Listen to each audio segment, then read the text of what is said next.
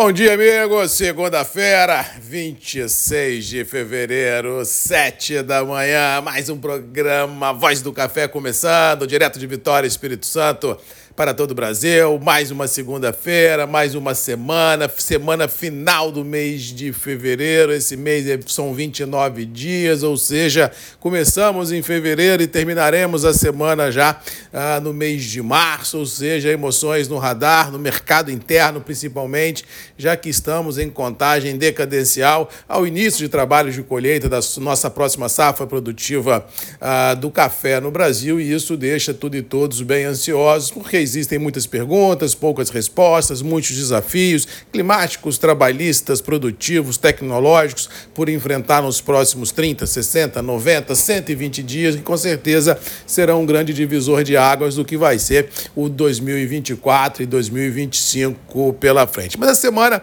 deve começar com relação a clima, com o tempo um pouco mais aberto, a grande massa de ar que trouxe chuva para a região produtora do Sudeste, Centro-Oeste, Mato Piba perdeu força. É é possível que essa semana o, o tempo favoreça muito mais a perda dessa qualidade da chuva com temperaturas em elevação. Pode ser que chova aqui, outra um pouquinho aqui, um pouquinho acolá, mas nada do que já foi presenciado em passado recente, ou seja, a semana será marcada por menos chuva, mais nebulosidade e temperaturas em elevação em todo o cinturão produtivo. Inclusive hoje de manhã aqui em Vitória, dia começa, semana começa com tempo aberto e sem possibilidade de chuva, pelo menos no ah, imediato. Lá fora não houve na geopolítica nenhum fato novo contundente, o mais do mesmo prevalece com Rússia e Ucrânia, Israel na faixa de Gaza, problemas no Mar Vermelho e no Canal de Suez, problemas no Panamá logísticos também em função ah, de uma perda de calado muito forte, em função de em passado recente não ter chovido na proporção que se esperava, ou seja, há um congestionamento em ambas as partes do canal ah, do Panamá de navios. Em alguns momentos chegam a ter 100, 150 navios à espera de passagem pelo canal e pagando, como diz o outro, demurrages muito grandes, encarecendo o frete e complicando a vida aí de quem precisa eh, colocar os seus produtos em portos consumidores com a celeridade que estava acostumado. O que nós temos hoje na questão logística é um aumento de custos e principalmente um aumento do tempo que se prepara para deixar os produtos aptos a colocar em portos consumidores. Com relação às bolsas internacionais, financeiras primeiro, ao que parece começaremos a semana dentro de uma lateralidade muito grande, não vejo nenhuma ruptura do atual intervalo, já que não houve um fato novo na geopolítica, todo mundo ainda precificando essa possibilidade real de possível rebaixamento dos juros americanos e europeus só mesmo no segundo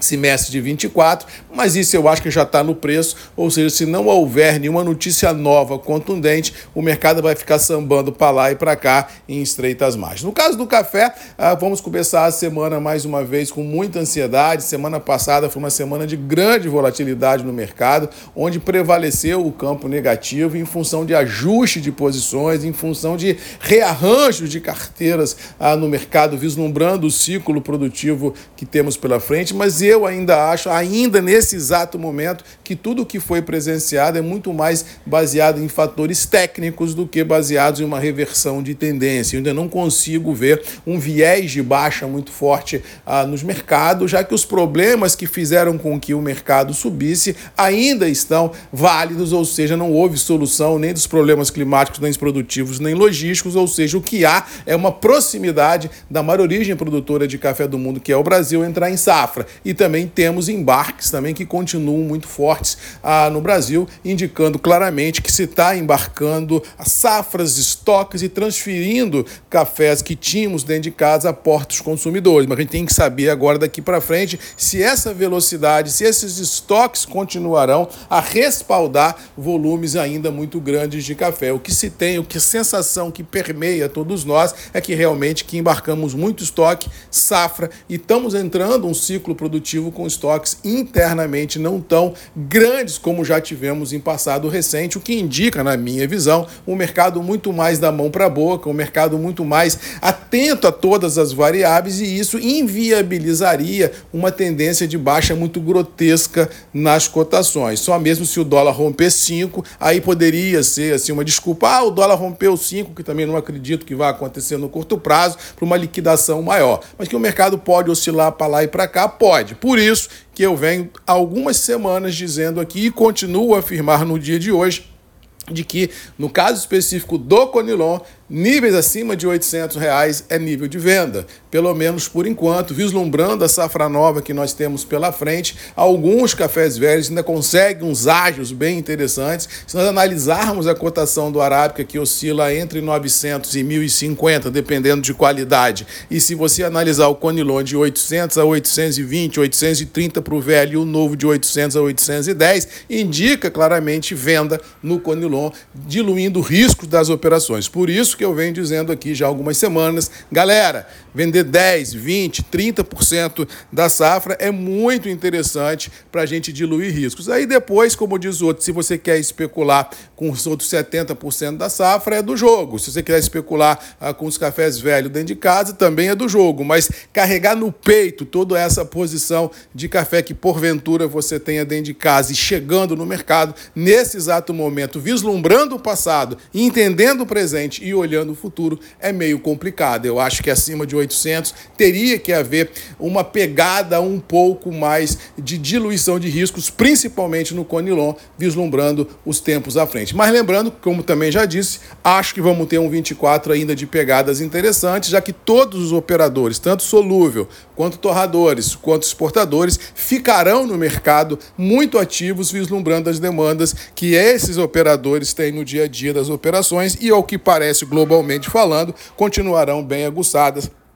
pelo menos nos próximos meses que nós temos pela frente. No caso do Arábica, ele tem como aliado essa sustentação do Conilon. Não acho que derrete mais, porque o Conilon vai impedir isso, a não ser que o Conilon desabe, o que eu não acredito, ou se o Carábica vai ficar mais barato do que o Nilon, o que eu também não acredito. Eu acho que o mercado está mais ou menos no preço, o mercado está mais ou menos alinhado às suas possibilidades e uma postura para aquele produtor que tiver margem, aquele produtor que tiver algum bid interessante, momento de diluição de riscos pôr dinheiro no bolso e refazer as suas estratégias de curto e médio prazo, mas sempre lembrando o que eu falo aqui há décadas, de que produtor tem que fazer média de preços, produtor tem que diluir riscos na venda e produtor tem que criar fluxo financeiro para quando o mercado ele for adverso, como sempre é, ter condição de enfrentar o momento com certa tranquilidade, dinheiro no bolso e não se apavorar. É isso, vamos para cima. Mais uma segunda-feira, mais uma semana, mais um sprint final do mês de fevereiro batendo na nossa porta e com certeza amanhã, sete da manhã, eu e você temos um encontro marcado aqui nos grupos e redes MM, ponto de encontro de todos nós. Que Deus nos abençoe, que nos dê um bom dia, uma boa semana e até amanhã.